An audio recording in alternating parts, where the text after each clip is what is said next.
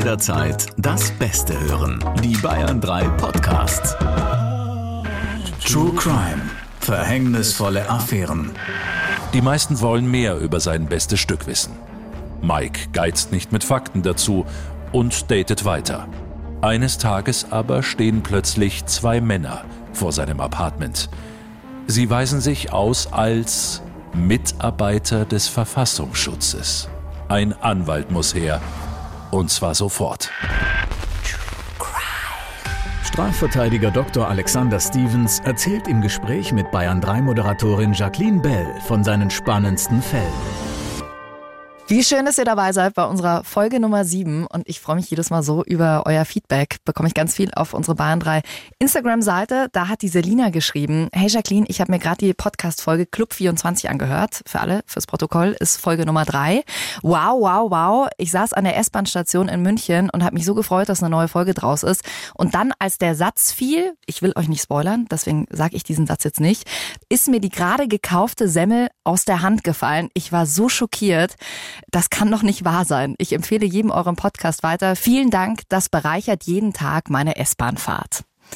Also dieser Fall, wer ihn noch nicht gehört hat, hört da wirklich mal rein. Ich kriege immer noch Gänsehaut, wenn ich dran denke. Er gehört definitiv zu den Top 5 Fällen meiner skurrilsten Fälle. Ja, schon, oder? Mhm. Und der heutige Fall, wo können wir den so einordnen? Der kommt gleich danach. Das ist, ich habe es mir gedacht, also guckt selber mal nachher, wie es euch geht. Ich habe das überhaupt nicht zusammengekriegt. Als ich da das erste Mal drüber gelesen habe, ähm, habe ich ehrlich gesagt überhaupt nichts verstanden. Der nimmt so viele Wendungen. Ist das so ein Fall, den erzählt man dann auch in Anwaltskreisen, Alex? Also unter uns gesprochen, Jackie, ich würde Ihnen gerne viel öfters erzählen, aber bei dem Fall kommt es insbesondere auf die Chatnachrichten an. Ja, und die, die müsste ich auswendig lernen, aber ich habe sie mitgebracht, mit Einverständnis des Mandanten. Ja, Wenn du ganz lieb bist, werde ich vielleicht den ein oder anderen vorlesen. Okay. Ja, das ist das Schöne bei unserem Podcast. Dr. Alexander Stevens. Alex war bei jedem Fall mit dabei, deswegen ist man da so nah dran. Ja, deswegen sind die Fälle einfach echt, weil du das alles miterlebt hast. Wie, wie war das dann damals? Hast du gesagt, diese Geschichten, die müssen erzählt werden? Ich packe das jetzt in ein Buch. Dein Buch heißt ja Verhängnisvolle Affären, wenn Online-Dates beim Anwalt landen. Ähm, war das so ein Bedürfnis, weil du gesagt hast, das, das ist so surreal. Das müssen die Leute erfahren. Das ist lustig, das denken die meisten. Allerdings ist der wahre Umstand, warum ich Bücher schreibe, total profan. Ich habe damals schon während meiner Berufszeit ähm, noch meine Doktorarbeit geschrieben und habe dann wirklich am Schreiben Spaß empfunden, was also viele gar nicht nachvollziehen konnten, ja, weil die so froh sind, wenn dieser Scheiß dann rum ist. Aber mir hat es so Spaß gemacht, das alles runterzuschreiben.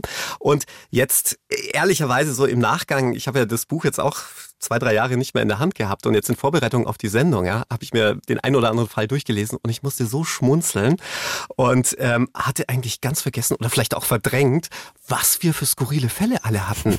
Aber das beste, Jackie, ist ja, seither ist ja schon wieder so viel passiert. Also ich kann dir so viel versprechen, äh, die Podcast-Folgen werden uns niemals ausgehen. wie, viele, wie viele Fälle hat denn so ein Anwalt? Kann man das sagen? Im Jahr sind das 300 Fälle, sind das 50 Fälle? Also wir sind ja eine relativ große Kanzlei ähm, und haben deswegen, ich würde jetzt mal sagen, wahrscheinlich so pro Jahr an die 600 Fälle, wobei das aber alles dabei. Ja, mhm. also ich meine von der Trunkenheitsfahrt, wenn du so willst, äh, bis hin äh, zum Mord. Äh, klar, also wenn du in einem großen Mordverfahren tätig bist, dann bist du Monate, wenn nicht sogar Jahre ähm, mit dem Fall beschäftigt. Aber nichtsdestotrotz über die die letzten elf, zwölf Jahre ist da wirklich einiges zusammengekommen. Also ihr könnt euch schon mal warm anziehen für die nächste Staffel. genau, wird niemals aufhören. Also dann kommen wir mal zu unserem Fall. Wie immer ganz wichtiger Hinweis am Anfang, wenn euch Themen wie Sex, schräge Sexpraktiken oder Gewalt sehr mitnehmen, dann ist dieser Podcast nicht für euch. Vor allem, wenn die Kiddies jetzt gerade noch rumspringen oder ihr nicht alleine im Auto sitzt, dann hört ihn lieber später an. Also, wir hören rein in eine Geschichte, die euch mit Sicherheit total überraschen wird. Hier kommt die Story zu unserer True Crime Folge Fatale Verwechslung. Und wie immer haben wir natürlich die Namen verändert, aber die Geschichte wird sinngemäß wiedergegeben. Mike aus Nigeria kommt über ein Informatikstipendium nach Deutschland. Er spricht noch nicht gut Deutsch und findet deshalb außerhalb der Uni kaum Anschluss. Er ist Single, will unbedingt was erleben und so versucht er sein Glück über eine Dating-App. Das Design wirkt zwar altbacken, aber die Anmeldung kostet nichts. Weil Mike gehört hat, dass schwarze Männer angeblich bei deutschen Frauen sehr gefragt sind, spielt er mit offenen Karten. Im Profil beschreibt er sich selbst als haselnussbraunen Mann, der besonders auf blonde Frauen steht. Kaum ist er angemeldet, bekommt Mike schon erste Nachrichten. Frauen schildern ihm ihre Vorliebe für schwarze Männer und streuen ohne Hemmungen Worte wie Sex oder Ficken ein. Wörter, die man auch ohne gute Deutschkenntnisse versteht. Zwei Frauen wünschen sich ein Bild von seinem Penis und Mike schickt es ihnen. Schon am nächsten Tag laden sie ihn zu sich nach Hause ein und er geht hin, obwohl keine von beiden so wirklich sein Typ ist. Alle zwei sind eher burschikos, die eine Mitte 20, stark übergewichtig und mit Undercut. Die andere um die 40, starke Raucherin. Immerhin, beim Sex legen sie sich voll ins Zeug. Nach diesen Dates geht es auf seiner Seite so richtig ab. Sogar Männer schreiben ihn an. Als er ihnen antwortet, dass er nicht schwul sei und nur Frauen daten wolle, reagieren sie mit üblen Beschimpfungen.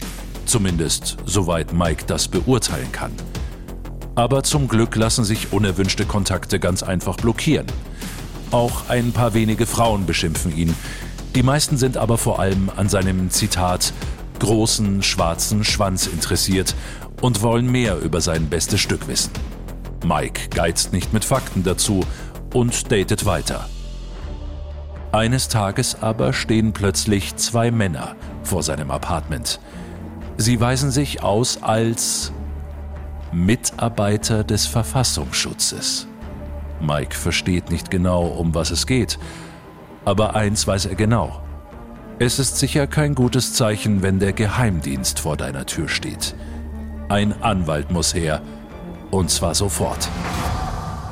Und dieser Anwalt sitzt zufälligerweise mit einer Scheibe getrennt mir gegenüber. Ja, was? Also ich habe, als ich die Geschichte so das erstmal gehört habe, habe ich mir gedacht, hä, was passiert da? was hat Mike denn für, ein, äh, für einen Eindruck gemacht, als, als er damals bei dir vor der Tür stand und dir das so erzählt hat? Also Mike war doch sehr aufgeregt. Jetzt muss ich aber dazu sagen, dass ähm, ich zu der Zeit bei einem Anwalt gearbeitet habe und das so einer meiner ersten Fälle tatsächlich war und wir damals sehr viel Asylrecht gemacht haben. Und wir haben überwiegend Schwarze vertreten. Und äh, da war es auch, auch gerade so die Zeit, in der der Terrorismus Hochkonjunktur hatte und äh, die Behörden extrem sensibel, also eigentlich übersensibel und es auch politisch nicht korrekt war. Ja, dass man mhm. sagen musste, da wurden wirklich Leute schon aufgrund ihrer Hautfarbe letztlich unter so einen Generalverdacht gestellt. Das will man eigentlich gar nicht glauben, ja. Also gerade auch, äh, weil das ja noch nicht so lange her ist. Also ich dachte, das sei der Grund, ja, dass die Behörden da sagen, oh, da ist jemand aus Nigeria, da gab's jetzt wieder irgendwas, da müssen wir mal genauer hingucken und äh, da schicken wir mal vorsichtshalber den Verfassungsschutz hin. Ja, furchtbar. Also ich habe das ganz allgemein äh, nach nach so Terroranschlägen Anschlägen, wenn du dann wieder in der U-Bahn sitzt und dann denkst du dir so und schaust du plötzlich jeden so an und denkst du, aha, aha, aha. Und das ist furchtbar, ne? Dass man, dass man da manchmal irgendwie, du gleich irgendwie komische Gedanken im Kopf hast. Wie oberflächlich und wie vollkommen diskriminierend Leuten gegenüber, ähm, das ist total absurd. Ja, so denkt der Mensch einfach. Generell Menschen wegen irgendwelcher Merkmale ähm, irgendwie praktisch schon anzuklagen, ist einfach vollkommen rassistisch und das Rassismus ist scheiße. Da sind wir uns, glaube ich, alle einig.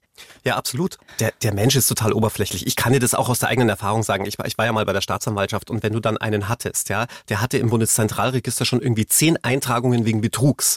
Der ist für dich ein Betrüger. Und das meine ich. Deswegen, deswegen sag ich dir auch immer wieder, ich könnte kein Strafverteidiger sein, weil ich schon so vorbelastet von meiner Meinung wäre. Ihr kennt das ja jetzt hier auch, wenn ihr unsere Fälle hört. Man schiebt gleich immer schon jemanden in die Ecke und sagt, ja, okay, der war's. Immer schnell mit dem Finger drauf zeigen. Und dass du das dann kannst, so doch wieder neutral ranzugehen und wirklich zu gucken, okay, ich sehe jetzt diese Vergangenheit nicht und schaue mir jetzt nur diesen Fall an.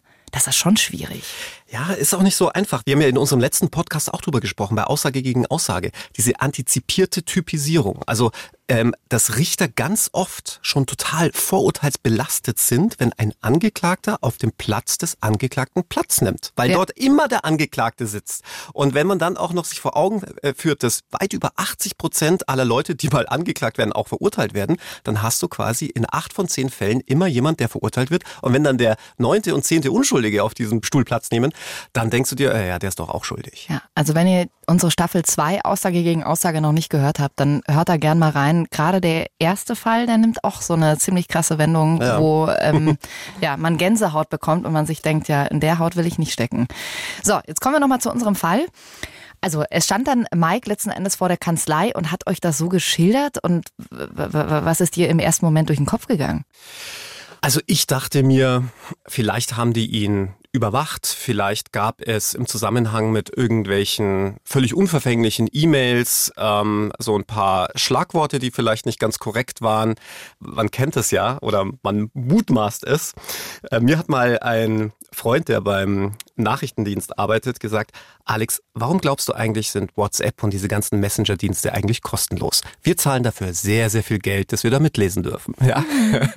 und da wurde mir dann natürlich auch wieder ein bisschen Angst und Bang. Aber ich dachte, irgend so eine Richtung, ja, dass er mal mit irgendeinem Kontakt hatte, der wiederum Kontakt mit jemandem hatte, der Kontakt mit irgendeinem Terroristen hatte. Irgendwie so eine Nummer, wo du sagst, da kommst du aber auch wieder raus. Ja, aber man ist halt übervorsichtig. Ja, ja klar, natürlich. Wann kamt ihr denn drauf, dass das mit dieser Dating-Geschichte zusammenhängen muss? Also ich meine, weißt du, da steht jemand vor deiner Tür und sagt hier Geheimdienst, da denkst du ja nicht sofort, ach ja, das hat aber mit meinem Tinder-Date von letzter Woche zu tun. Nein, also natürlich dann im Laufe des Gesprächs, weil ich ihn dann auch ganz konkret gefragt habe. Ich habe ja auch nochmal gesagt, dass ich zur absoluten Verschwiegenheit verpflichtet bin, dass wir hier ganz offen miteinander reden, dass uns hier auch vor allem keiner abhören darf, ja, weder wenn wir telefonieren noch in den Kanzleiräumlichkeiten. Ähm, aber er versicherte mir sehr glaubhaft, nein, also er unterhält da eigentlich auch kaum Kontakte nach Nigeria. Er hat da seine Familie und ähm, Freunde eigentlich eher weniger. Und ansonsten habe er sich auch hier in Deutschland bloß nicht zu Schulden kommen lassen. Und äh, der einzige Kontakt, den er in letzter Zeit gehabt habe, äh, sei über eine Dating-Plattform gewesen. Ja, und dann natürlich wird man dann so ein bisschen hellhörig und denkt sich, ah, okay, also vielleicht war da irgendwas, ja, dass man da vielleicht mit jemandem Kontakt hatte, der wiederum vielleicht nicht ganz koscher ist oder, oder irgendwas, ja. Mhm. Und dann ähm, zog sich die Schlinge so langsam zu.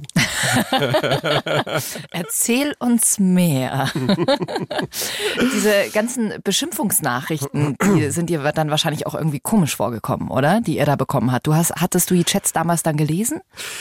Ja, also diese Beschimpfungsnachrichten, auf die kommen wir noch, weil äh, das, das, das muss man, das muss man mal gehört haben. Ja, also das ist, ist eigentlich Wahnsinn, was da abging. Ähm, ja, im Zuge des weiteren Gesprächs erzählte mir Mike eben, dass er sich auf einer Dating-Plattform angemeldet hatte. Mhm. Und der Name kam mir etwas spanisch vor. Die Dating-Plattform hieß nämlich, und das ist jetzt kein Witz, Haselnussromantik, Laune für Schwarzbraune. Hm. Und ich mir gedacht, hä? Wie, wie kann es so eine Dating-Seite geben? Und dann habe ich das gegoogelt, aufgerufen und dann sprang mir eine ziemlich altbackene Seite entgegen, ähm, die Schrift in so altdeutscher Runenschrift gehalten und richtete sich, kein Witz, an Rechtsradikale und es stand dann noch unten drunter zum Erhalt der arischen Rasse. Und da hatte sich Mike angemeldet. Da hatte sich Mike tatsächlich angemeldet. Man muss dazu sagen, Mike hatte nur sehr rudimentäre Deutschkenntnisse und sein Englisch war auch nicht besonders gut. Und er hatte dann wohl ähm, eingegeben bei Google, im angloamerikanischen Raum gibt es so dieses Wort Chestnut Brown, ja, ähm, und hatte das äh, verwendet und eins zu eins übersetzen lassen, kam so auf Haselnuss und dieses äh, Schwarzbraun, wie auch immer, meldete sich da an, weil das kostenlos war und hatte überhaupt nicht gecheckt, wo er sich da anmeldet. Nee. Also nochmal ganz kurz, es war aber eine Dating-Plattform wirklich, die darauf ausgerichtet ist, ähm, schwarze Leute da zu haben, um die dann dort beschimpfen zu können, oder? Nein, wie? gar nicht. Nein, es war eine Dating-Plattform, eine, eine, rechtsradikale, rassistische Dating-Plattform, nur mhm. für Deutsche, zum Erhalt der arischen Rasse. Das heißt, es durften sich nur, weiß ich nicht, blond-blauäugige Herren mit mhm. äh, blond-blauäugigen Damen dort verbinden. Ach. Das war so der Gedanke dahinter, anscheinend. Gott, wie ja. krank, also krank. total abgefahren. Krass. Und jetzt wird's aber wirklich wieder lustig, ja. Denn ähm, natürlich, wenn sich da jetzt jemand anmeldet äh, mit so einem Profil, würde man ja eher erwarten, ähm, dass der dann irgendwie da gleich rausgeschmissen wird oder wie auch immer. Zumindest erklärte das so äh, die ein oder andere Nachricht, die er erhielt. Und das will ich äh, dir eben jetzt mal nicht vorenthalten. Das sind wirklich Original-Nachrichten, die ich dir jetzt hier vorlese. Ähm, ich habe nämlich das Chatprotokoll mal mitgebracht, ja. Übrigens mit Zustimmung von Mike, ja, also nicht, dass hier jemand denkt, ich, ich erzähle hier Geheimnisse. Wichtig ist auch, wie entwaffnend eigentlich Mike reagiert, ja, in, in seinem Überschwang und, und, und das Nichts zu wissen, ja, um, um, um was, was, es ja eigentlich, eigentlich geht. geht ja? ja? Also er hat ja gedacht, er ist auf einer ganz normalen Dating-Plattform. Wo es ja. vielleicht auch mal härter zur Sache geht, weil er da auch so rabiat angeschrieben wird. Ja. ja? Also hier, Eva88 schreibt, verpiss dich. Und Mighty Mike schreibt, Hi Eva, I do no pissing only normal fuck. Also ich, ich pinkel dich nicht an, bei mir gibt's nur normalen Sex. Ja? Oder? Dein Ernst? Das ist wirklich. Äh, Steht hier, ja? Oder, oder das fand ich, das fand ich auch richtig gut. Reife Leni, also auch die Namen, Wahnsinn, ja? Also Reife Leni schreibt fuck und Mighty Mike schreibt Where do you want to meet? Wo willst du dich treffen? Ja, also sie hat gedacht, ah ja, Sex, also Super. ficken mit Ja, ja, mir, klar. ja, kein Problem. Ja. Und, und ach so, das, das, das musst du jetzt auch noch unbedingt haben. Beate Blitzkrieg hat sich wirklich so genannt, ja. Das BB, Beate ist doch Blitzkrieg Wahnsinn. schreibt, leck mich, ja, mit drei Ausrufezeichen. Mighty Mike Sehr gern. and also Sex. Das ist, das ist ja Wahnsinn. Das ist ja wie im schlechten Film. Also wenn zwei Menschen komplett aneinander vorbeireden. Genau. Ja, also das müsste man eigentlich fast verfilmen. Ja, aber es wird mir wieder keiner glauben. Wird wieder sagen, ach, da gehen doch wieder die Gäule mit dir durch. Ja, Alex. genau, das hast du ja auch alles Ja. selber ausgedacht. Genau. Nee, aber jetzt, also, warte mal, du sitzt da als Anwalt, dann guckt ihr euch das an und ist dir das dann sofort, also ist dir es dann gleich wie so ein Zack äh, ins Hirn geschossen und du wusstest gleich, was da los ist? Völlig klar, ja. Also ich meine, dass es überhaupt so eine Seite gibt, ähm, fand ich schon krass. Aber dass so eine Seite nicht lange unentdeckt bleibt vom deutschen Verfassungsschutz, war auch klar. Und dann so langsam dachte ich mir, okay, also Mike hatte hier nichts ahnend, ähm, wohl Kontakt mit krassen äh, Nazis auf gut Deutsch. Und äh, dass da der Verfassungsschutz natürlich ein Auge drauf haben musste, war mir völlig klar dann. Ja, aber im ersten Moment kommst du da ja nie drauf. Ja, 0,0, klar. Und vor allem waren da ja auch zwei Frauen dabei, mit denen er wirklich Sex hatte. Das ist ja das Beste daran. Ja, Ja. also Also, ich meine, es waren ja jetzt nicht nur irgendwie äh, Beschimpfungen, die, die er irgendwie anders interpretiert hat und in dem Moment praktisch gar nicht äh, gerafft hat, sondern er hat sich ja wirklich mit zwei Frauen äh, getroffen und mit, hatte mit denen ja auch Sex. Ja, und damit, wie ich finde, zur Reintegration von Neonazis geführt. Ja? Das gibt's doch nicht. Also heißt, die fanden das halt trotzdem, also sind eigentlich total rechtsradikal und heimlich machen sie es aber trotzdem. genau, also die, denen hat es wohl auch ganz gut gefallen, von dem, was mir Mike erzählt hat, ja. Das ist ja Wahnsinn. Also Mike war auf dieser Plattform unterwegs, deswegen stand der Verfassungsschutz vor der Tür. Aber äh, was haben Sie ihm damals praktisch vorgeworfen? Also ein Anruf beim Verfassungsschutz brachte dann auch Entwarnung. und das ist eigentlich die zweite Pointe der Geschichte. Der Verfassungsschutz wollte Mike aufgrund seiner regen Kontakte in die Neonazi-Szene als V-Mann anwerben. Nee. Ach, die haben sich gedacht, ach super, der ist da schon drin. Jetzt äh, können wir da noch gute Infos rausziehen. Ja, war, war natürlich ein gefundenes Fressen für den Verfassungsschutz, denn Mike definitiv kein Rechtsradikaler, ja, mit Nazis nichts am Hut und trotzdem so rege Kontakte in die Szene, das war der Mann für die. Natürlich. Und so ist er dann zu dir gekommen, hat gesagt, äh, stopp, was wollen die eigentlich von mir? Ja, Mike hatte auch wirklich Angst. Wie ist die Geschichte dann ausgegangen? Also hat er dann tatsächlich als V-Mann fungiert oder wollte er damit nichts zu tun haben? Nein, natürlich nicht. Mike wollte weder mit dem Verfassungsschutz was zu tun haben, noch irgendetwas mit dieser Neonazi-Seite. Ähm, und wie das Ganze dann sich weiterentwickelt hat, weiß ich nicht, denn für mich war dann der Fall auch vorbei. Ähm, ich muss zugeben, ich konnte mir da ein, ein gewisses Schmunzeln nicht verkneifen, aber ähm, auch Mike war dann, glaube ich, ganz happy zu wissen, dass er nicht im Fokus der Ermittlungen stand oder der Behörden steht. Und hat er danach nochmal Online-Dating-mäßig ähm, sich irgendwo angemeldet oder hat er dir jedes Mal geschickt, hey, ist die Seite okay, äh, passt, das kann ich mich da anmelden? Chucky, du weißt ja, ich würde dir ja immer ganz gern noch zum Schluss das Happy End anbieten, aber ich weiß es leider nicht. Du weißt ja. es nicht, ja. Aber wir hoffen mal, dass er noch weiter online gedatet hat und ähm, ja, dann auch die richtigen Plattformen gefunden hat. Wahnsinn, unglaubliche Geschichte. Weißt du, da steht der Verfassungsschutz vor deiner Tür und du rechnest, also ich finde, man rechnet in dem Moment mit allem, aber nicht damit, ja, dass, dass er sich auf einer Plattform anmeldet, äh, wo äh, Neonazis unterwegs sind und vor allem, weil die Frauen ja auch noch mit ihm Sex hatten. Also sehr verwirrend, ja, aber wir haben es gelöst. Danke, Alex. Unglaubliche Geschichte. Wenn euch der Fall gefallen hat, dann lasst uns gern fünf Sterne da und teilt den Podcast auch gern mit euren Freunden, damit noch mehr von uns mitbekommen. Und nächste Woche hören wir uns ja wieder am Freitag. Alex, was hast du für uns dabei? Diesmal geht es eigentlich, wenn man so will, um einen Klassiker. Ein Mann lernt übers Internet eine hübsche Stewardess kennen, doch diese Stewardess taucht nie auf. Und eines Tages begegnet er ihr plötzlich im Flugzeug. Es bleibt spannend. Bleibt uns gesund. Bis nächste Woche. Verhängnisvolle Affären. Mehr packende Podcasts auf bayern3.de.